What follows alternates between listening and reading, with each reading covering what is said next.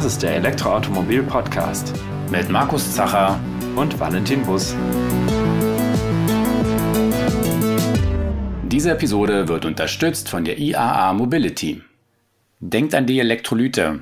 So haben wir die heutige Podcast-Episode betitelt und diesen Spruch, den kennen wahrscheinlich nicht nur die LeserInnen des Regener Romans Herr Lehmann oder ja, diejenigen, die auch den Film gesehen haben. Aber heute sprechen wir natürlich nicht über Tipps, wie man einen drohenden Kater vorbeugen kann, sondern wieder einmal über Batterietechnik. Ja, genau, denn wie der menschliche Körper brauchen auch die Batterien von Elektroautos oder auch andere Batterien in der Regel ein Elektrolyt. Und was genau es damit auf sich hat, das erklärt uns unser heutiger Gast Sebastian Steiger von der Firma E-Light Innovations. Herzlich willkommen. Ja, Hallo Markus, hallo Valentin, vielen Dank für das kurze Intro und die Vorstellung. Hallo liebe ZuhörerInnen, ich freue mich heute etwas mehr über den Elektrolyten erzählen zu dürfen. Eine sehr wichtige Komponente für innovative Batterietechnologien. Und äh, schön, dass du gerade schon den Vergleich gebracht hast, den menschlichen Körper. So äh, gehen wir nämlich das Thema auch um in der Vorstellung an. Wenn uns jemand fragt, was ist ein Elektrolyt, ist er wichtig für die Batterie, sagen wir immer, ja, auf jeden Fall. Stell es dir bildlich vor, als wäre der Elektrolyt das Herzblut der Batterie. Genauso wie der Körper das Blut zum Leben benötigt, braucht auch die Batterie einen Elektrolyten, um zu überleben bzw. um überhaupt zu funktionieren. Ja, bevor wir vielleicht damit ein bisschen mit der Technik einsteigen oder was genau jetzt sich dahinter verbirgt, du hast das gerade schon ganz äh, gut äh, angeteasert. Äh, Sebastian, willst du dich einmal kurz noch vorstellen, was so deine Hintergründe sind und ja, vielleicht auch die Firma Elite Innovations, wo, wo du ja tätig bist, was ihr so macht, wo ihr sitzt, ähm, was so euer Geschäftsfeld ist? Ja, gerne. Also mein Name, wie gerade schon gesagt, ist der Sebastian Steiger. Ich bin äh, Mitgründer der Elite Innovations GmbH und äh, bin überwiegend für das Marketing und die Kommunikation intern, extern zuständig. Elite äh, wurde 2019 gegründet im Mai und ist ein Full-Service-Anbieter für Elektrolyte. Das heißt, wir entwickeln und produzieren aber auch äh, Elektrolyte für innovative Batteriespeichertechnologien wie die Lithium-Ionen-Batterie, die Natrium-Ionen-Batterie oder Superkondensatoren auch. Es gibt noch andere Nischen-Energiespeicherprodukte äh, oder Technologien, die wir auch bedienen, aber ich denke, das sind jetzt so die drei, die auch am bekanntesten sind. Unsere Mission ist es dann bei E-Light, ähm, eben den perfekt passenden Elektrolyten für das entsprechende Energiespeichersystem zu entwickeln äh, und zu produzieren. Ja, also E-Light, äh, wie gesagt, gibt es seit 2019 und witzigerweise haben wir eine ähnliche Gründungsgeschichte wie der Gast aus der vorherigen Folge, der Niklas äh, Lennart von äh, Bavertis. Mhm. Er hat ja erzählt, dass äh, Bavertis im Rahmen des Exist äh, Forschungstransfers entstanden ist. Genauso ist es bei Eli tatsächlich auch. Wir haben uns aus dem Mietbatterieforschungszentrum in Münster äh, im Rahmen dieses Exist-Forschungstransfers dann äh, ausgegründet. Ja, wir haben das, die Zusage damals im März bekommen und sind relativ schnell gegründet. Dann im Mai vier Gründungsmitglieder waren wir damals, ähm, der Ralf Wagner, Kolja Beltrop, Stefan Röser und eben äh, meine Person.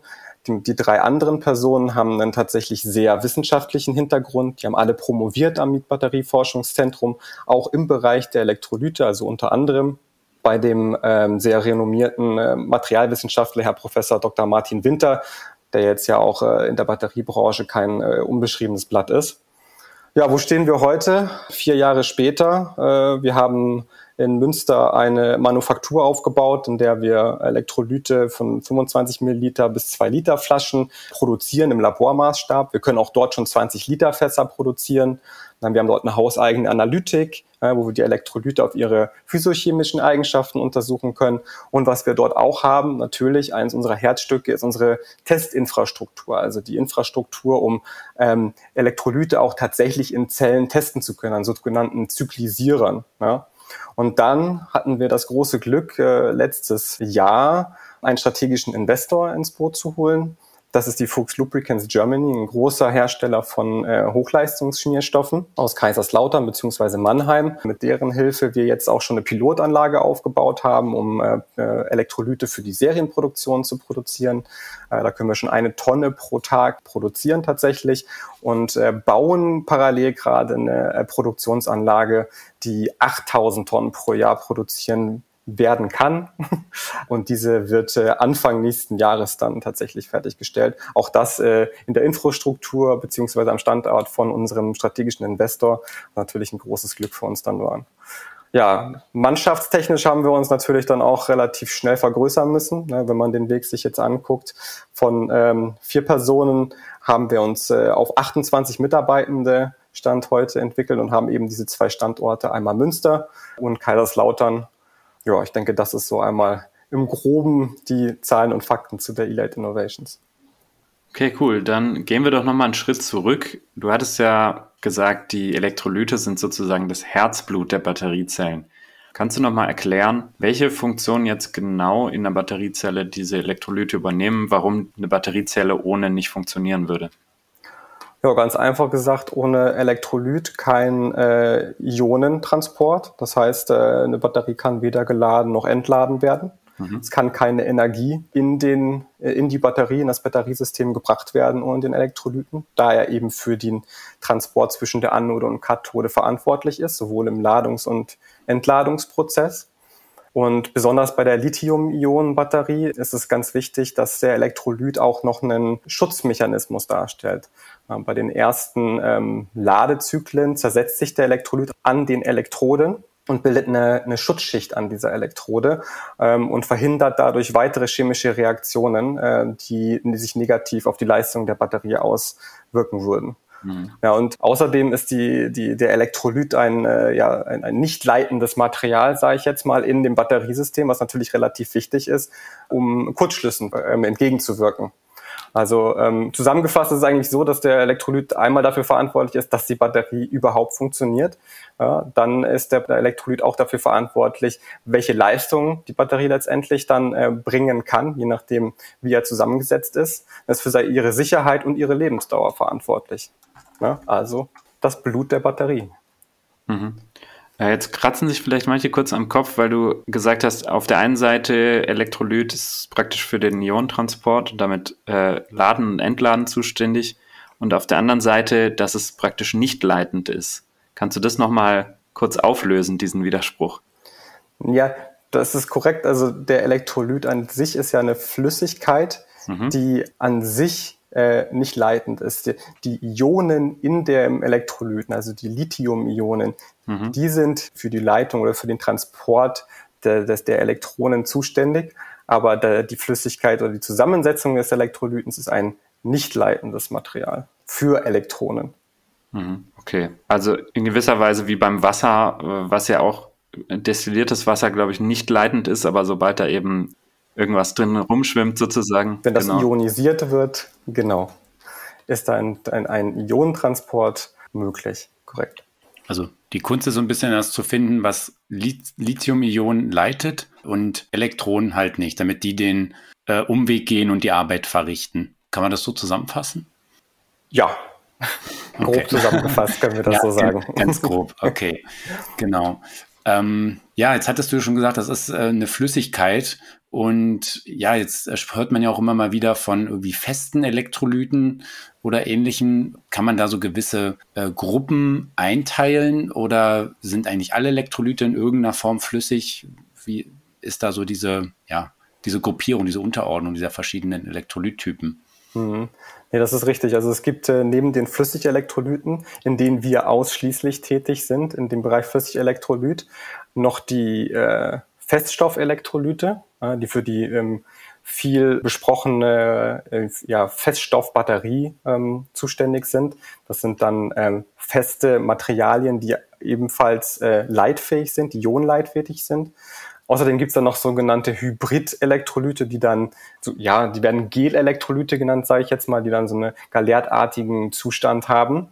Die finden ihren, ihre Verwendung in Lithium-Polymer-Batterien und oder ähnlichen. Da bin ich jetzt aber tatsächlich nicht der Experte. Wie gesagt, wir sind nur im Bereich der Flüssigelektrolyte tätig. Und zusätzlich gibt es tatsächlich auch noch die gasförmigen Elektrolyte, die jetzt aber dann von der Lithium-Ionen oder Natrium-Ionen oder Superkondensatoren-Technologie ähm, weggeht und Richtung Brennstoffzellen dann äh, interessant wird.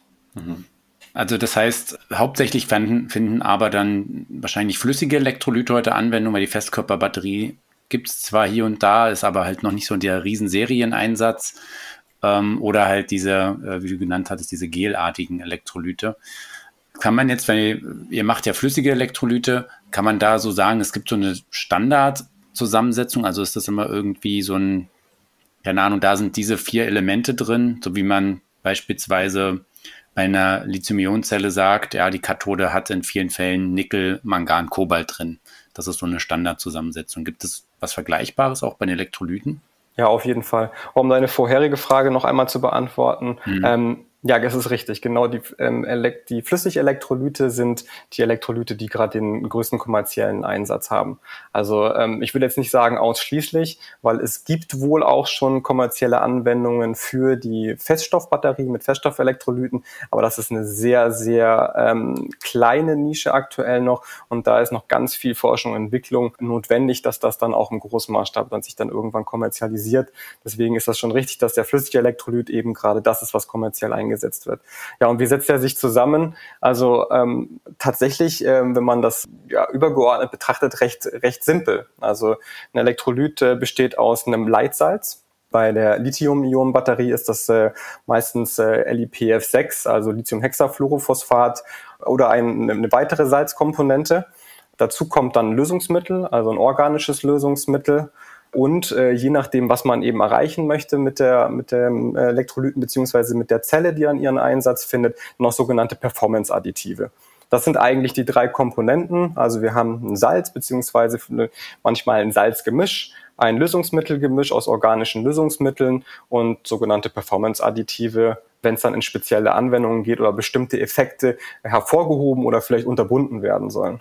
Mhm. Werbung. Ihr wollt die Mobilität der Zukunft hautnah entdecken? Dann kommt zwischen dem 5. und 10. September zur IAA Mobility nach München. Hier zeigen euch Aussteller aus unterschiedlichsten Bereichen der Mobilität, wie nachhaltig intelligente Mobilitätslösungen von morgen aussehen. Das Beste, ihr könnt alles vom Automobil über E-Scooter bis hin zum E-Bike testen. Ob auf dem Münchner Messegelände oder an den prominentesten Plätzen in der Münchner Innenstadt. Probiert es aus. Vom 5. bis 10. September kostenlos und frei zugänglich für alle. Es gibt ja jetzt schon Batterien mit Elektrolyten unterschiedlichster Art und Weise.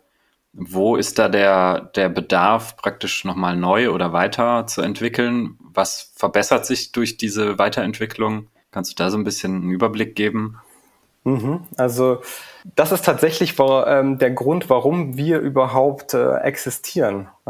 Weil ähm, es gibt eben nicht diesen Standardelektrolyten, beziehungsweise es gibt den Standardelektrolyten, aber der Standardelektrolyt ist ungeeignet für unsere aktuell innovativen Batterietechnologien und vor allem die vielfältigen ähm, Einsatzgebiete der Batterien und die neuen, sich weiterentwickelnden Elektronenmaterialien, äh, Anoden und äh, Kathodenmaterialien.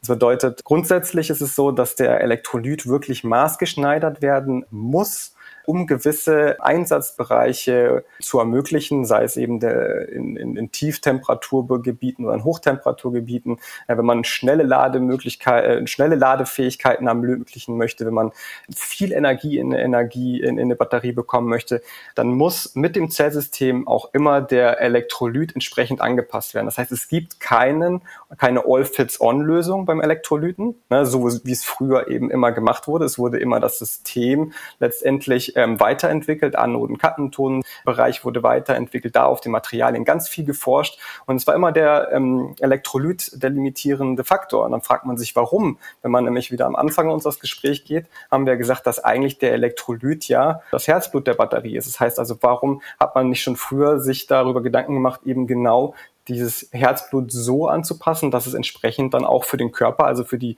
neue Batterietechnologie dann passt. Mhm. Und was sind, du hast gesagt, dass der, die Grenze ist immer so das Elektrolyt, das der sozusagen das schwächste Glied in der Kette. Was sind das für, für Parameter oder welche, welche Grenzen gibt es da? Also wenn wir jetzt über den Standardelektrolyten sprechen, ist das, äh, das aktuell die Temperaturbereiche, in denen wir uns da bewegen beim Standardelektrolyt so zwischen 0 bis 50 Grad. Also mhm. ähm, drunter und drüber fängt die Batterie dann auf jeden Fall an, leistungsschwächer zu werden, weniger Energie ähm, speichern zu können, beziehungsweise dann auch äh, in den gefährlichen Bereich zu gehen, wenn es über 50 Grad ist, dass die Batterie eben überhitzt und ähnliches. Wenn wir von Zyklenfestigkeit zum Beispiel sprechen, also wie viele Zyklen so eine Batterie mit einem Standardelektrolyten geladen werden kann, dann sprechen wir so zwischen 500 bis 1000 Zyklen, was natürlich dann für gewisse Anwendungen nicht mehr interessant ist. Und beim Spannungsbereich sind wir so zwischen 3,6 bis 4 Volt. Also das ist dann wirklich der absolute Standardbereich, den wir jetzt auch bei Batterien, von, äh, die jetzt in verschiedensten Devices schon ihren Einsatz finden, haben. Also beim Handy, bei Laptops und ähnlichen Geräten. Da sind dann genau, ist dann genau dieser Standard-Elektrolyt drin, der dann auch diese limitierenden Faktoren hat. Mhm. Das heißt, beim Auto, da sind die Betriebsgrenzen ja oft ein bisschen weiter ne, als beim Handy. Das Handy muss irgendwie von 0 bis 50 Grad, hast du gesagt, funktionieren.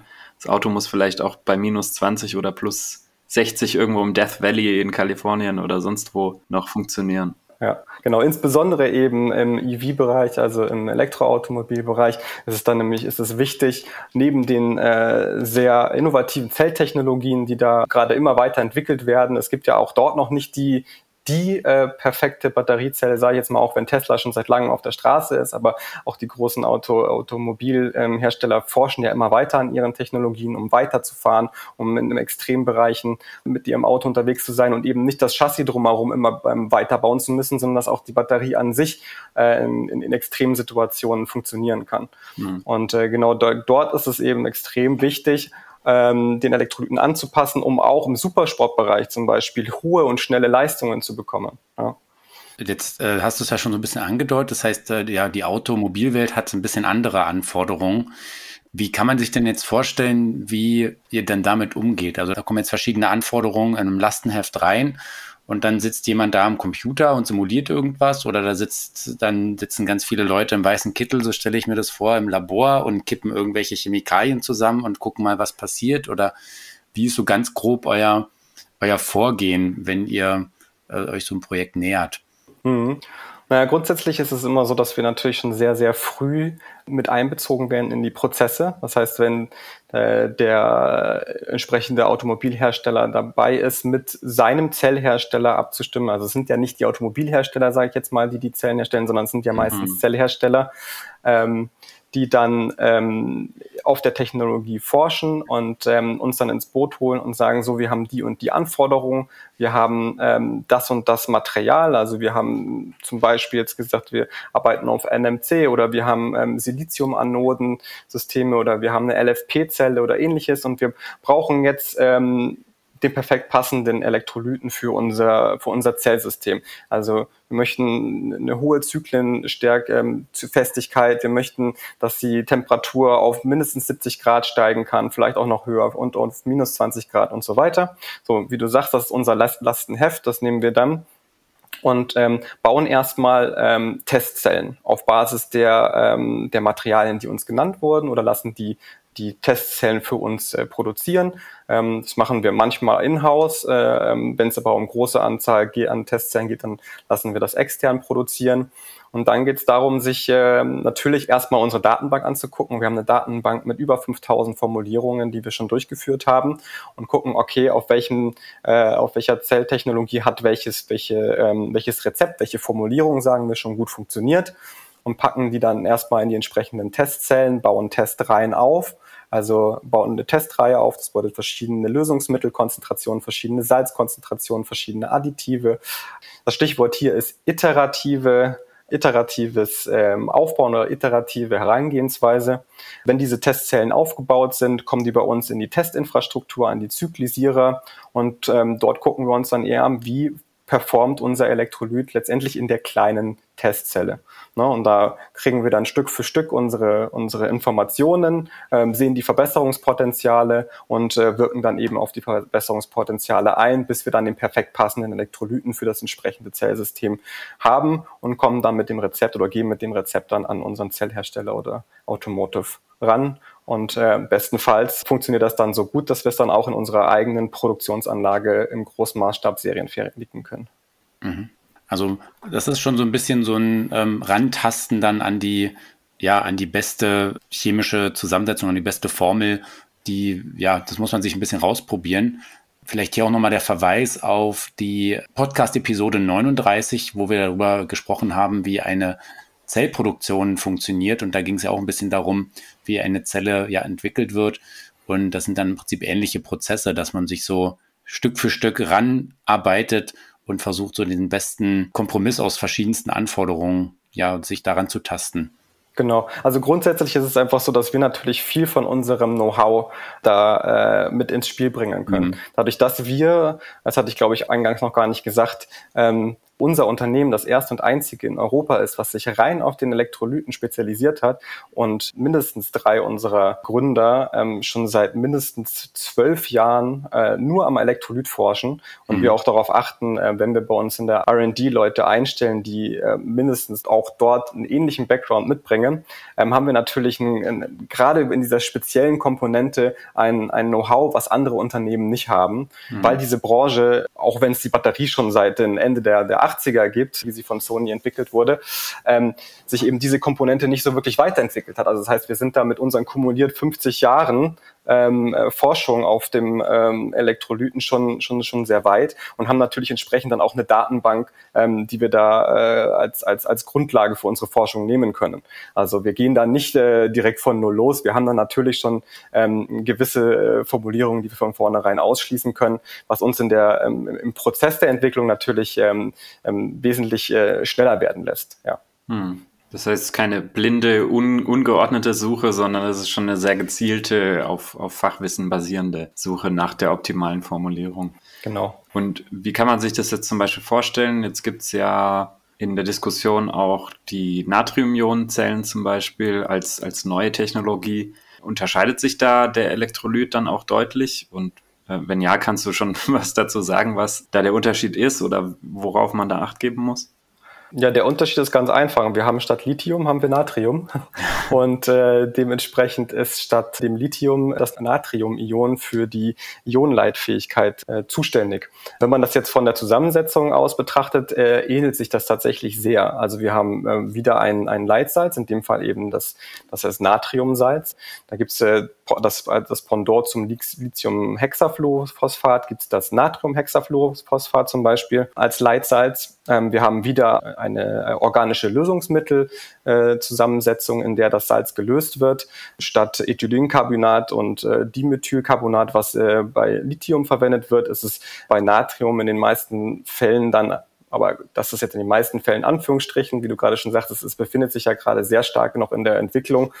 Ähm, was aber auch verwendet wird aktuell als organisches Lösungsmittel bei, bei Natrium, Hexafluorphosphat ist Propylencarbonat oder Dimethylsulfoxid, also DMSO. Dadurch unterscheidet sich das, aber letztendlich ist es auch ein organisches Lösungsmittel und auch die Performance-Additive, die letztendlich dann für bestimmte Effekte sorgen, sind bei einer ähm, Natrium-Ionen-Batterie dann nochmal eine andere. Aber grundsätzlich von der Zusammensetzung, sage ich jetzt mal, ist das das Gleiche, nur müssen eben andere Lösungsmittel beziehungsweise Performance-Additive dann verwendet werden. Mhm.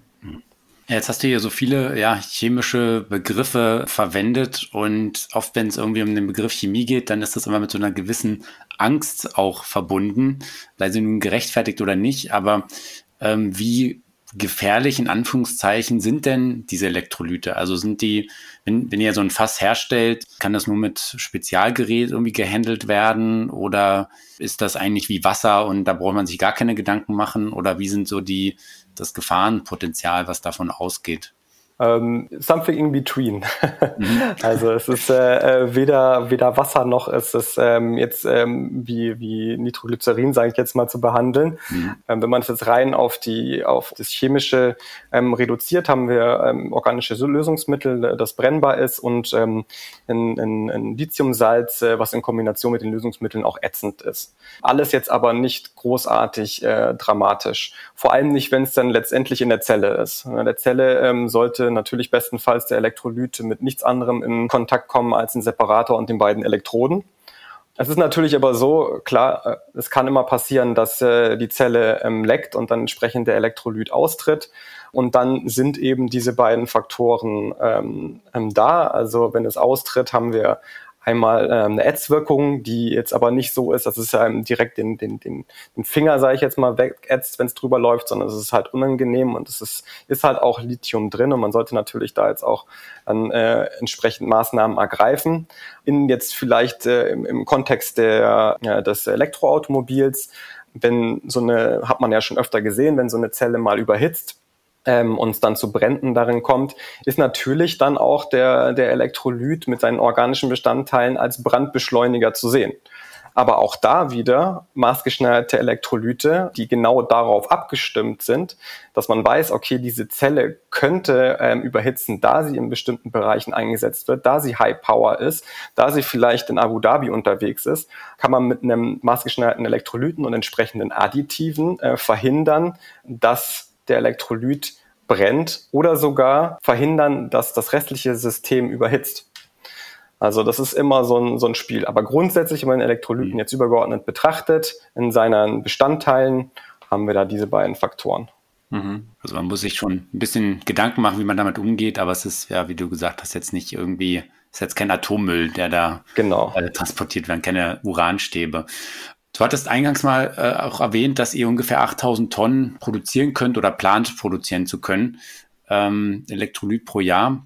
Wie viel steckt dann eigentlich äh, Elektrolyt in so einer durchschnittlichen Zelle, wenn wir jetzt so im Automobilbereich sind? Also irgendwie so eine, keine Ahnung, 60 Ampere-Stunden Zelle oder so kann man sich vorstellen, es wird so aufgefüllt, wie wenn ich halt einen, Becher komplett auffülle mit Flüssigkeit oder ist das eigentlich nur so ganz dünn benetzt und das sind nur wenige Milliliter oder? Genau, zweiteres. Ja, okay. Zweiteres. Also im, im, im, im, eine genaue Prozentzahl kann ich dir jetzt hier nicht nennen, weil das natürlich da auch immer wieder darauf ankommt, wie groß, wie du gerade sagst, ist die Batterie, um welches Zellsystem handelt es sich jetzt. Mhm. Aber grundsätzlich ist es im unteren Prozentbereich wenn nicht sogar drunter. Also vom, vom Gewicht äh, der, der Zelle an sich ist es äh, ein, ein, kleiner Anteil der, der Zelle, mhm. den der Elektrolyt letztendlich ausmacht. Mhm. Ja, vorhin hatten wir noch mal kurz das Thema ähm, Festkörper oder Festelektrolyt auch angesprochen. Wie ist denn deine Einschätzung dazu? Wird das mittelfristig oder langfristig die flüssige Elektrolyte ablösen oder äh, eine Alternative dazu darstellen? Oder was, was denkst du dazu? Ich meine, das ist jetzt in meine Richtung natürlich so ein bisschen eine ketzerische Frage.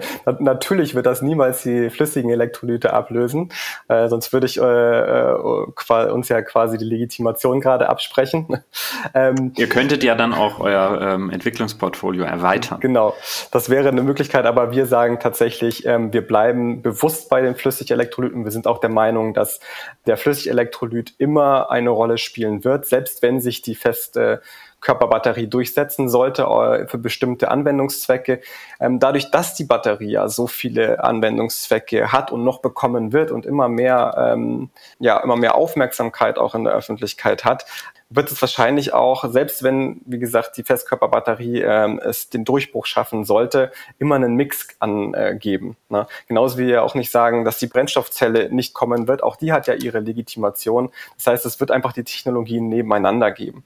Also grundsätzlich ist die Festkörperbatterie auf jeden Fall eine, eine vielversprechende Technologie, sage ich jetzt mal, auf dem Papier. Einfach deswegen, weil sie äh, die hat natürlich die, nicht die Flüssigkomponenten und deswegen sagt man, dass sie eine verbesserte Sicherheit hat. Es mhm. kann, äh, wenn, äh, das, wenn sie überhitzt, jetzt nicht zu, zum Brand kommen in dem Fall. Und sie soll dann auch eine höhere Energiedichte haben. Ne?